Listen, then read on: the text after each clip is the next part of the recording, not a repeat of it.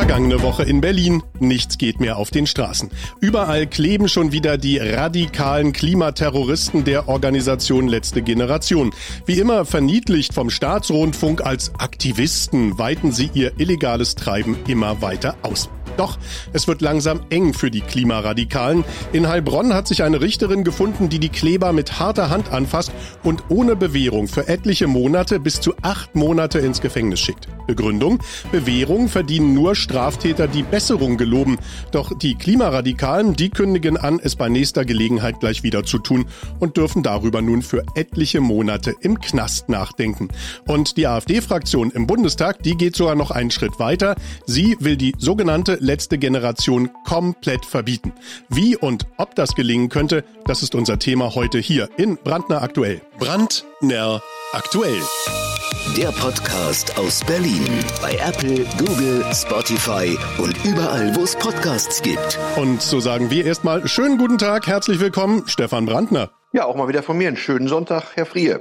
Die Einleitung war ja schon ganz schön spannend, die Sie da gemacht haben. Naja, ich hoffe, der Rest wird auch spannend. Herr Brandner, mit welcher Begründung wollen Sie denn diesen radikalen Klimaklub jetzt genau verbieten lassen? Genau, das ist ja der Punkt. Wir wollen ja nicht die letzte Generation verbieten, weil die letzte Generation können ja auch schon unsere Kinder sein. Ne? Deshalb, äh, die haben halt so, so einen Namen gekapert, die letzte Generation. Eigentlich ist das ein radikaler Klimaklub, Sie haben schon recht. Und auch noch schlimmer als radikal, nämlich strafrechtlich relevant, also kriminell und natürlich auch äh, extremistisch. Und wir haben uns das ganze Treiben mal angeschaut. Jetzt hatten Sie in der Einleitung ja gesagt, die legen das Land lahm. Soweit ist es ja auch noch nicht. Ne? Sag mal, die leben ja auch sehr von der Medienberichterstattung, der ihr gewogenen, ja, rot-links-grünen Medien, Mischpoke, sag ich mal, und dem Staatsfunk, der ja immer ganz wohlwollend darüber berichtet. Also mhm. es wird immer mehr berichtet, als eigentlich passiert. Aber gleichwohl ist das, was passiert, schlimm genug. So ein Verbot, Herr Brandner, ist ja sicherlich nicht von einem Tag auf den nächsten machbar. Wie soll das denn vorbereitet werden? Ja, wir haben einen Antrag eingebracht und bei uns sind die Strukturen so, dass das erstmal durch eine Expertenrunde in der Fraktion muss, die hat zugestimmt, dann muss die Fraktion zustimmen, die hat auch zugestimmt und wir haben den Antrag jetzt fertig, der lautet Verbot der Organisation letzte Generation und das, der hat einen Feststellungsteil und dann nochmal einen Teil an die Bundesregierung, das aufgefordert wird, sich mal genau diese Organisation anzugucken und zwar in der Tiefe. Und es ist ja erschütternd, sage ich mal, wie unser Verfassungsschutz, von dem wir ja wissen, äh, wie der arbeitet, also eigentlich immer nur im Krampf gegen Recht unterwegs ist, wie der hier arbeitet. Ich weiß nicht, wer von den Hörern Haldenwang äh, mitbekommen hat, der gesagt hat, wir schauen uns das mal an, was die machen. Und wenige Tage später wurde gesagt, nö, da ist nichts dran. Wenn man sich mal anschaut, in welcher Intensität der Verfassungsschutz sich der AfD widmet und die über Monate, Jahre beobachtet und immer noch zu keinem Ergebnis gekommen ist, das war hier so eine 0815 Schmalspurprüfung, um den Persilschein zu erteilen. Also wir sagen in dem Antrag, ähm, der Verfassungsschutz soll mal genau hinschauen und sich mal genau die Personen und die Organisationsstruktur, die ja auch relativ undurchschaubar ist, anschauen. Und wenn dann die Voraussetzungen vorliegen, dann soll diese überflüssige Vereinigung verboten werden. Mit welchem Zeitrahmen rechnen Sie da so ungefähr? Also Sie sagen, innerhalb von wenigen Tagen hat der Verfassungsschutz gesagt, da ist eigentlich gar nichts dran an dieser Organisation. Sie wollen da deutlich genauer hingucken. Wie lange sollen diese Ermittlungen des Verfassungsschutzes Ihrer Meinung nach laufen? Ja, für mich persönlich liegt das äh, kriminelle Treiben auf der Hand und deshalb brauchen wir auch keine großen Ermittlungen. Mhm. Man muss nur anschauen, was auf den Straßen los ist und was die Medien darüber berichten. Also wenn es nach mir ginge, mir persönlich, ich bräuchte da gar keine großartigen Prüfungen mehr und man könnte sofort zu einem Verbot schreien. Da dürfte das Bundesinnenministerium zuständig sein, wenn das so eine Art bundesweite Vereinigung ist. Ob es ein eingetragener Verein ist, da fehlen mir jetzt die Kenntnisse.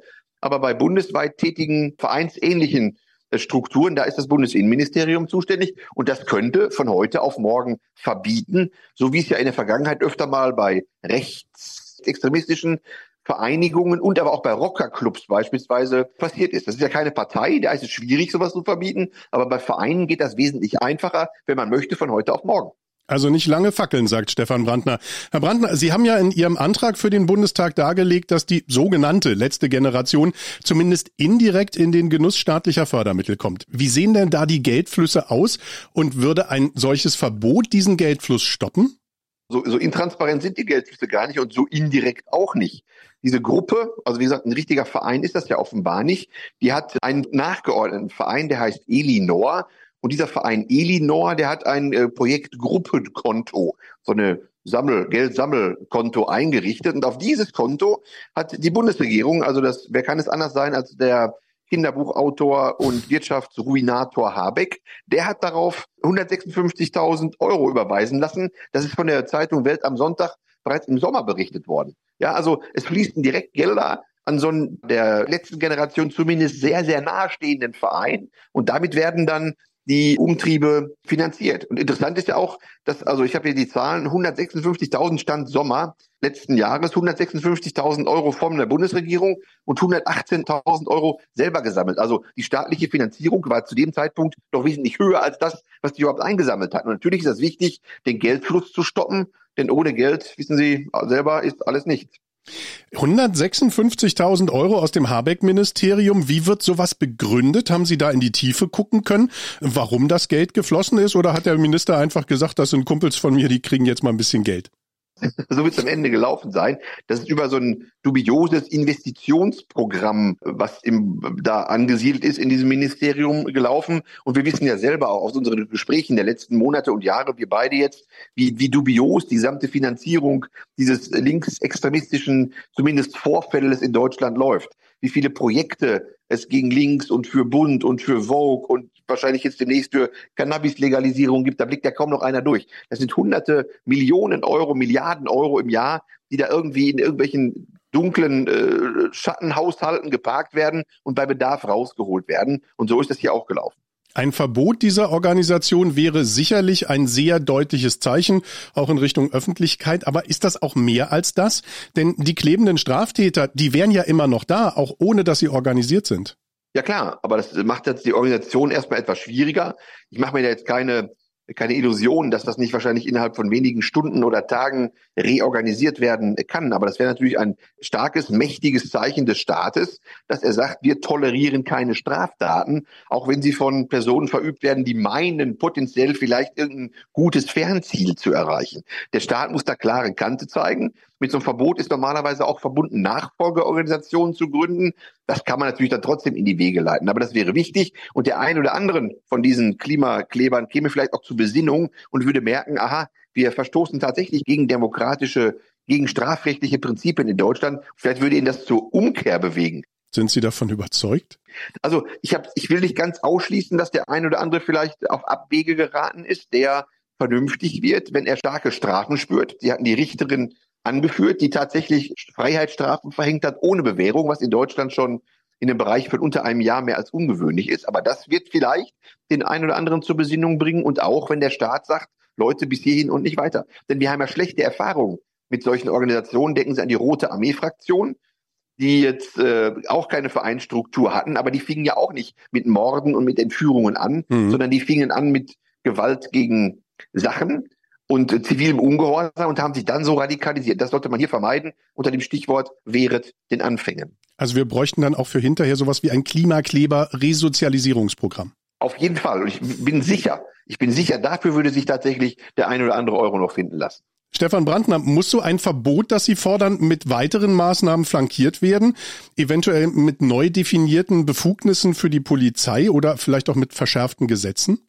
Also das, das, das sehe ich nicht. Die normalen Maßnahmen sind, wie gesagt, äh, Nachfolgeorganisationen werden verboten und normalerweise wird das Vermögen eingezogen. Also ich vertrete die Auffassung, dass unsere Strafgesetze und auch die polizeilichen Möglichkeiten in Deutschland tatsächlich ausreichen, wenn man sie denn umsetzt. Wenn man allerdings sieht, wie in Berlin die Polizei ähm, mit den äh, ja mit den Klimairren umgeht, die, die, werden ja geschützt bei ihren rechtswidrigen Taten. Die können doch Flugblätter verteilen, die Polizei schreitet nicht ein. Es ist ja auch nicht einzusehen, warum fünf Bekloppte eine Autobahn sperren können. Da schicke ich doch einen Mannschaftswagen mit sechs Polizisten hin, räumen die weg und die Sache ist in fünf Minuten erledigt. Aber wenn Sie mal schauen, was da für ein riesen Tamtam immer stattfindet mit Presse und Öffentlichkeitsarbeit und wie viel Polizei da rumscharwenzelt, ohne einzugreifen, das ist politisch von oben gewollt. Die Regierung in Berlin und die Regierung im Bund, die braucht diese Klimabekloppten dafür, um jeden Tag den Menschen draußen vor Augen zu führen, dass der Weltuntergang irgendwie zu drohen scheint, um ihre verrückte Politik ansatzweise oder jeden Tag in die Medien zu bekommen. Also das ist wie so eine Symbiose zwischen Klimabekloppten und Regierungsbekloppten und die Polizei wird da mehr oder weniger zum Opfer gemacht, weil sie nicht eingreifen darf. Also wenn sie wollte, dann könnte sie auch. Riesenproblem für Deutschland. Eher hat die Lösung. Harte Hand gegen klebende Terroristen. Für die AfD-Bundestagsfraktion fordert Stefan Brandner eine geheimdienstliche Beobachtung und schlussendlich ein Verbot der Organisation Letzte Generation. Hat er uns heute erklärt. Hier in Brandner aktuell. Dankeschön dafür, Herr Brandner, und einen schönen sonnigen Sonntag noch. Ja, Herr Frier, das wünsche ich Ihnen auch und ich freue mich auf die nächste Woche. Also alles Gute auch in die Hörerschaft. Tschüss. Tschüss. Brandner aktuell. Der Podcast aus Berlin bei Apple, Google, Spotify und überall, wo es Podcasts gibt.